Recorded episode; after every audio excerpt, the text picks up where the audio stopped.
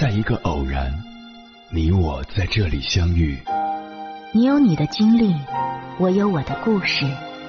因为彼此的寻觅，我们走到一起。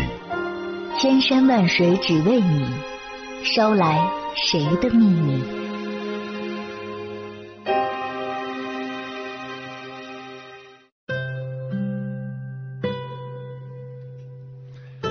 欢迎回来，各位夜行者，这里是正在直播的中国交通广播心灵夜话栏目《千山万水只为你》，深夜不孤单，我是迎波，我要以黑夜为翅膀，带你在电波中自在飞翔。据民政部数据，二零二二年我国结婚人数首次低于八百万对，为三十六年来最低。知名自媒体一条也发起了一份调查问卷，有近百位年轻人分享了他们的婚恋故事。记者采访了其中四位以及长期关注年轻人婚恋问题的社会学者苗国，我们会发现，结婚难的背后是种种社会现实：就业困难、年龄焦虑、疫情恐慌、老龄化与孤独死。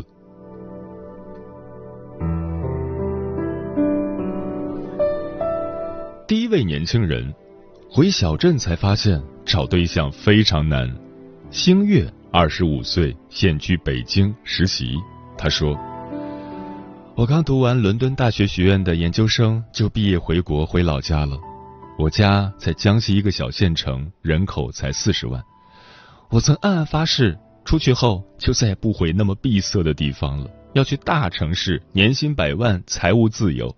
但备受打击。”因为我本科小语种，研究生学传媒，不像金融、计算机那么容易赚钱。发现自己还是很怀念简单的人际关系，就决定回老家。回家之后，发现自己根本没什么朋友圈子，同学要么在外打拼，要么已经结婚生子，于是婚恋就成了难题。我还查了一下政府的官网数据，发现单身男青年的基数就很少。有一次，我在马路上偶遇一个男生，他带着一条柯基，我就上去搭讪。但是没过多久，他的孩子就过来叫他。原来他已经是两个孩子的爸爸了。还有一次，我在商场发现一个男生的穿搭不错，在小县城这种地方格外抢眼。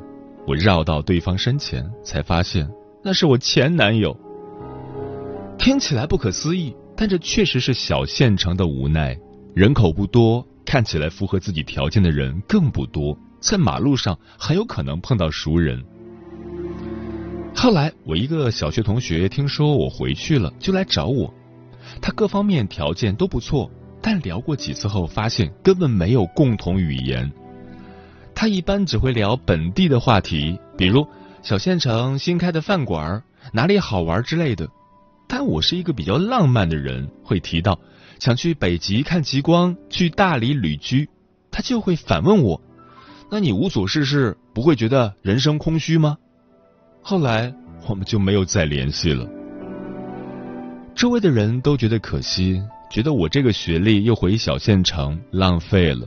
但奇怪的是，我的高学历并不是什么择偶优势，因为在很多长辈眼里，学历好、有想法这些统统不算女性的择偶优势。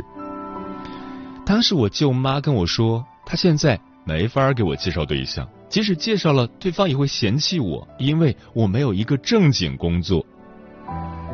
在小县城的婚恋市场，自媒体处于鄙视链底端，哪怕月入好几万也没用，最好的就是教师和公务员，赚几千块，大家都觉得体面。后来我也试过交友软件。但是小地方也没什么人用这类软件，微信摇一摇就更不靠谱了。后来我把小县城择偶困难拍成视频发到网上。说到学历，大家会说我在秀优越；我说择偶难，他们就说我眼光高，太挑剔。他们会把女生的择偶标准非常物化，觉得我就是想找一个条件好的，就算我跟他们说一百遍，他们也不会信。时因为不想九九六，回了老家，在老家待了半年多，发现更找不到合适的工作。老师和公务员专业不对口，街道办和乡下的岗位也不想去，我便开始海投简历。后来只有北京一个互联网运营的实习岗给了回复，然后我就来了北京。来了北京后，每天只剩下工作，节奏快，压力大，也更孤独了。但总得先养活自己，工作和生活比恋爱重要多了。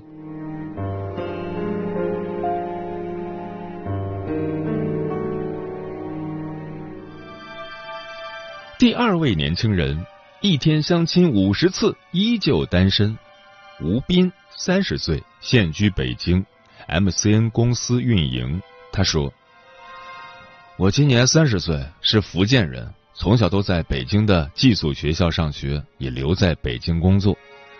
起初工资也就四五千，根本不敢谈恋爱，因为我无法接受女朋友跟我 AA。这一拖就到了二十六岁，二十六岁未婚。”在我家乡意味着，我每次回老家就要面临家族催婚，四十多个人跳出来指导建议安排流水线相亲。虽然我对这种习俗深恶痛绝，但当时年纪还小，这种家族的压力你是无法想象的。激烈反抗了一两年后，我就妥协了。我们老家的相亲和你想的又不一样，是有点封建的。时间集中在春节前的一到两个月，在外工作的年轻人提前回到家，着手准备密集相亲。形式上不是男女约在咖啡厅聊聊工作爱好，而是女方在家收拾好，然后等媒人带男方上门。最夸张的时候，我早上八点出门，一整天见了五十多个姑娘，每家就待十五分钟左右，然后就赶往下一家。最尴尬的时刻，是我人还没走呢，下一个男生就来了，三个当事人加上两个媒婆就面面相觑。出于礼貌，一般都会和女生互加一下微信，但基本上我今天加了五十个，第二天留下来的可能就一二十个，根本谁是谁都对不上号。相亲人不是最重要的，只要合眼缘就行，学历和工作也就随口问问。主要看是否门当户对，女方会根据男方的车来做初始判断，而男方则看女方家盖的房子如何，有几层楼，装修怎么样。大部分人买不起大城市的房子，但老家的楼可以盖得像别墅，有些人的家简直是个大庄园了。这种流水线式的相亲，就是为了让大家高效匹配，所以。上午见面，下午领证的事儿也常发生。像这样密集相亲的日子，我从二十四岁一直经历到二十八岁，会一度让我怀疑婚姻的本质是什么。因为在老家，这太像一场生意了，一切都明码标价，而且互相攀比。比如彩礼八十八点八万元起，且只收现金。我的父母辈都是这样过来的。但在我们这一代，我也能逐渐看到一些变化。比如，我有一个学姐，二十二岁的时候像这样相亲，结了婚，生了两个孩子。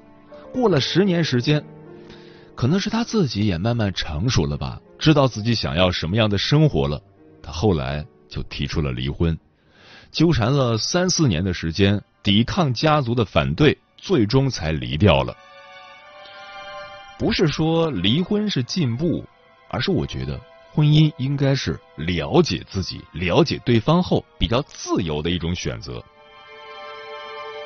二十八岁后，我就不再参与这种相亲了，用一种软性的方式抵抗吧。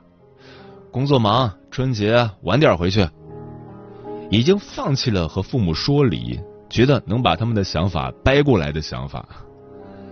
我现在就是在谈正常的恋爱。女孩是东北人，我觉得相爱其实不难。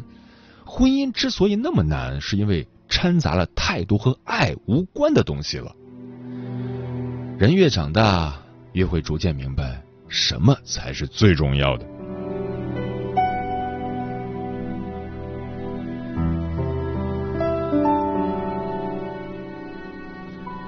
第三位年轻人，大龄未婚，找个精神契合的太难。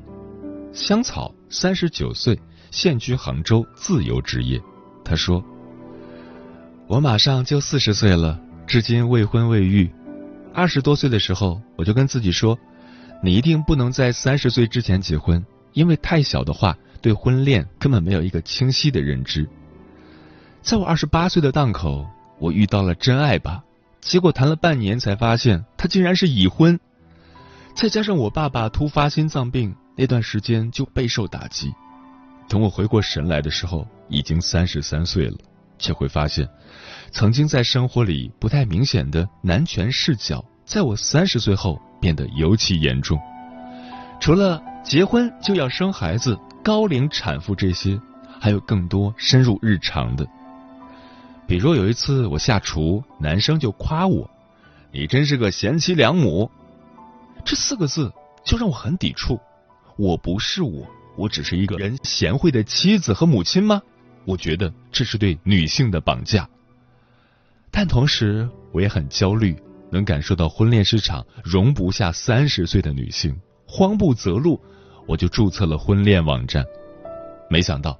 我刚注册完，我的信息就会被他们全方位的卖出去。我每天都会接到各种婚介所的电话，他们会不停的给我洗脑。他们会按照服务周期收费，比如交一万多，服务两三个月，每周见一个。然后不同的套餐见到的男生是不一样的，分普通、高级、金牌、钻石。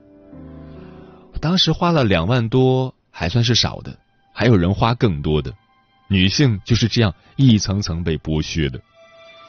有个规律是，婚恋中介每次给我安排的男性一定比我大三四岁，但我一直强调我喜欢年纪小的。其实光这一点就让他们很为难，因为在相亲市场，男生很看女生的年纪，所以他们也很难满足我的要求。后来我和同样注册婚恋网站的女生聊天，才发现，婚恋中介虽然收取不同标准的服务费，但给你介绍的对象没有太大的差别，而且有些男会员甚至不需要付任何费用。求人不如求己吧。后来我还和朋友们建了一个群，里面的准入门槛很高，对男性的收入、车房、工作都有要求。后来我成了群里的群主。男生就觉得我是个中立者，根本不来跟我搭讪。后来那个群几百个人里，也就撮合成了两对，我就发现，反而是那种看起来不起眼、不是你喜欢的类型的，反而比较靠谱，比较容易结婚。最近我还有一个很新的发现，我的猫到了发情的年纪，为了给它配种，带了两只母猫回来。但我发现猫猫之间都互不感兴趣。这个时代，人和人恋、猫和猫恋都不是主流，主流就是单身，然后人和猫同居在一起，人猫恋才是刚需。你对他们有情感需求，他们对你有生存的需求。而且现在我发现，哪怕周围结了婚的，他们还有鸡娃的焦虑。人一直都会这样，那不如享受目前的状态。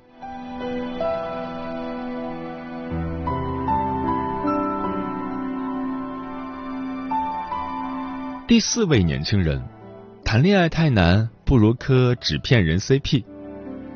糖糖二十八岁，现居北京，媒体平面设计。他说：“我今年二十八岁，在北京一家报社做平面设计的工作，是母胎单身。在媒体工作，周围的男同事本来就很少，大多都是中年已婚。下班以后也很累，根本没精力再出去社交。也尝过社交软件。”但每次加了人之后聊几句就觉得很累。当然，我也不是完全拒绝恋爱和结婚。其实我也会通过影视剧、动漫角色获得很多恋爱的感觉，也就是磕 CP。每个不同的阶段，我都会跟着我磕的 CP 进入不同的恋爱模式。想到他们的恋爱，我会觉得充满能量，这是很正向的情感。但是影视剧或者动漫总是会完结的，然后。我就会通过绘画、写同人文章的方式继续恋爱。写同人文就是续写我喜欢的 CP 故事，有时候是想象他们后来发生的故事，或者创造一个新的时空架构，把两个人物放进去，再创造一些新的角色，让他们在一个新的故事里恋爱。从这方面看来，我甚至完全不会有空窗期。我会在相关的网站上持续更新自己的文章，跟网友互动，这也让我觉得快乐满足。此外，我也会做一些和人物形象有关的手工，在我家里书桌上、柜子上都会摆放一些关于人物的周边摆件。另外，手机壁纸和电脑桌面壁纸也会是他们。我觉得这或许和谈恋爱之后那种令人持续兴奋的状态差不多。关于喜欢纸片人，我倒也不是因为恐惧恋爱，而是我觉得平时在工作中已经耗费了大量精力，我很难再拿出时间和精力去重新认识一个人了。和对方从陌生到熟悉，处理各种问题，光是想想就已经筋疲力尽。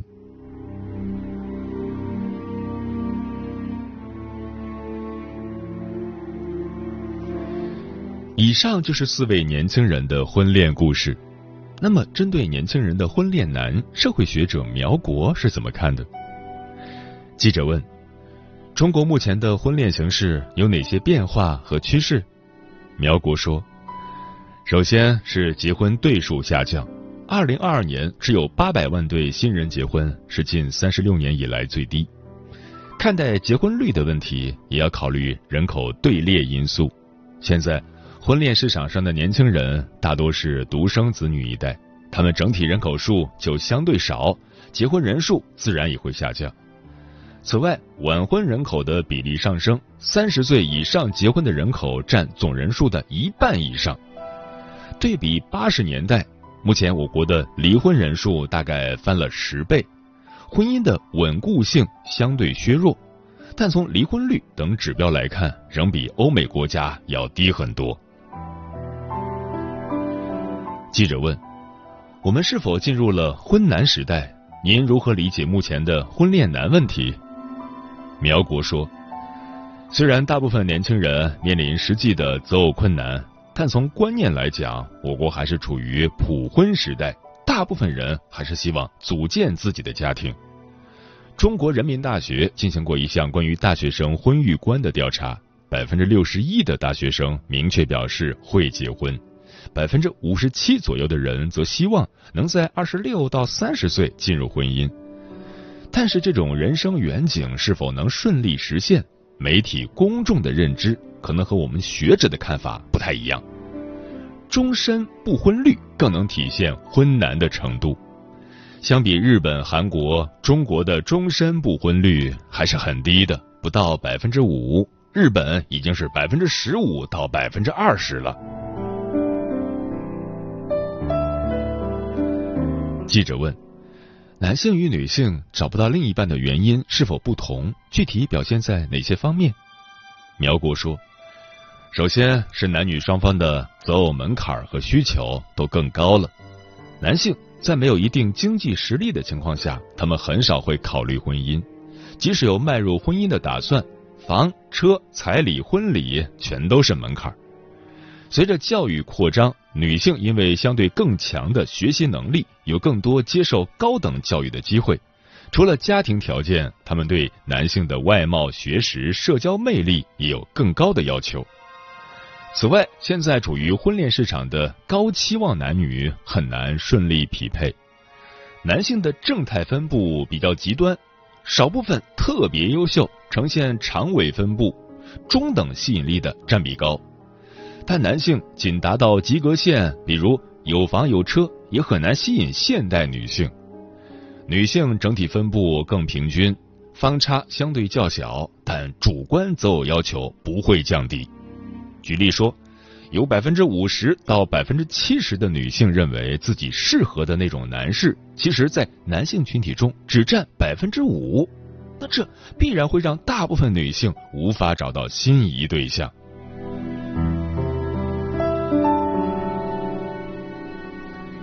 记者问：“现代年轻人的婚恋观有哪些变化？”苗国说：“男女之间的婚配其实是一种资源竞争，也是一种资源合作。现在我们研究发现，当代人婚姻生活的主流模式还是同质婚为主流，质量的质，包括教育、社会阶层、家庭背景、户口等方面的匹配。但是，随着物质消费主义兴起，社会思想开放，同质婚已经很难满足年轻人的物质和心理需求。年轻人越来越追求异质婚，也就是高质婚、跨越婚，来弥补自身的不足。所谓找不到合适的另一半，不一定是客观上不合适，有可能是不满足心理的期待，期待和现实的错位，当然导致结婚率下降。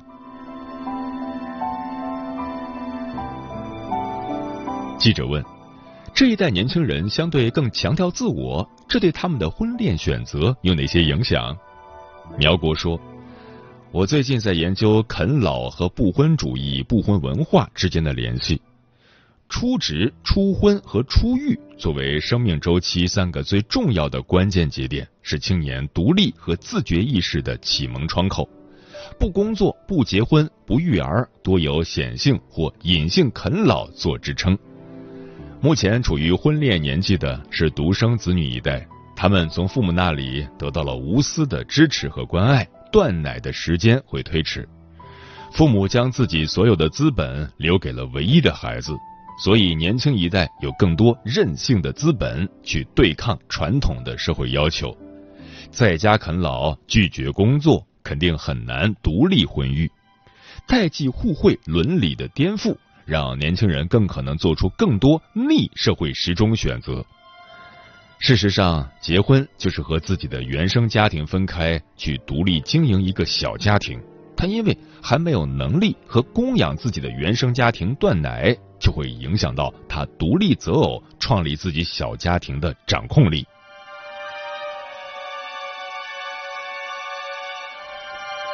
记者问。很多年轻人在婚恋问题上表现为低欲望、随缘和躺平，这是为什么？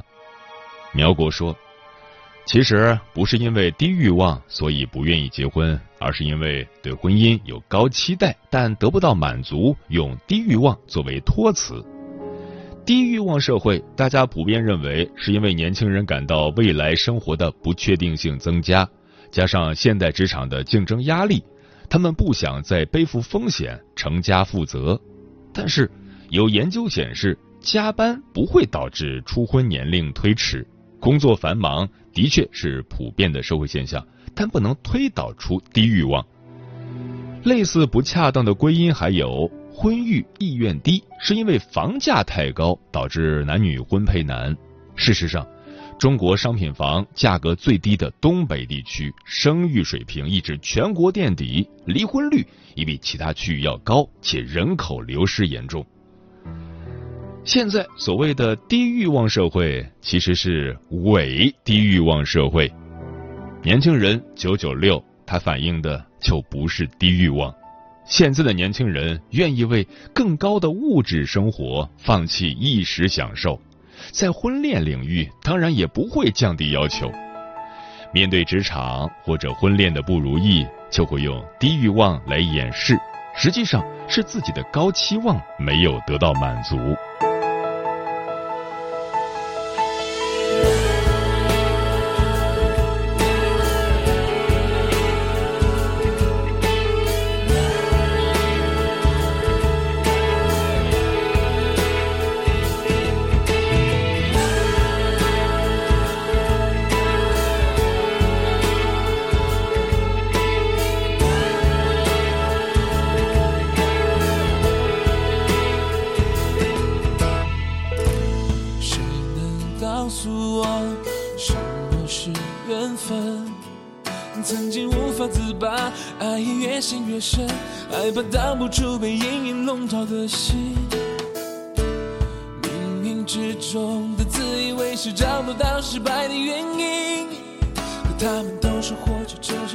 方式租的，还是我不够努力，没有勇气，心不够真。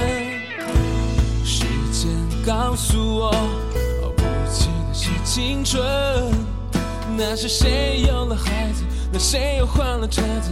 那谁谁谁下个月又要结婚？我知道家人和朋友都为我操心，我也想做个笑得起、温柔漂亮，成为世界最幸福的人。我不是不想结婚，只是还没找到对的人。光阴如流水，它漫不经心，温柔的给你一巴掌，留下心愿的老狠，多么残忍！我不是不想结婚，也好想找人安抚疲惫的心，去承担一个家的责任，要为爱奋不顾身，经过痛心里，成为真正的男人。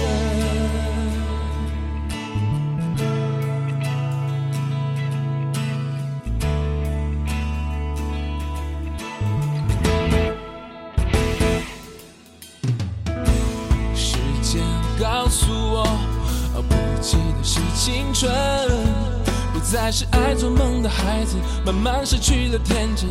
关于理想、爱情、事业，不惜成本。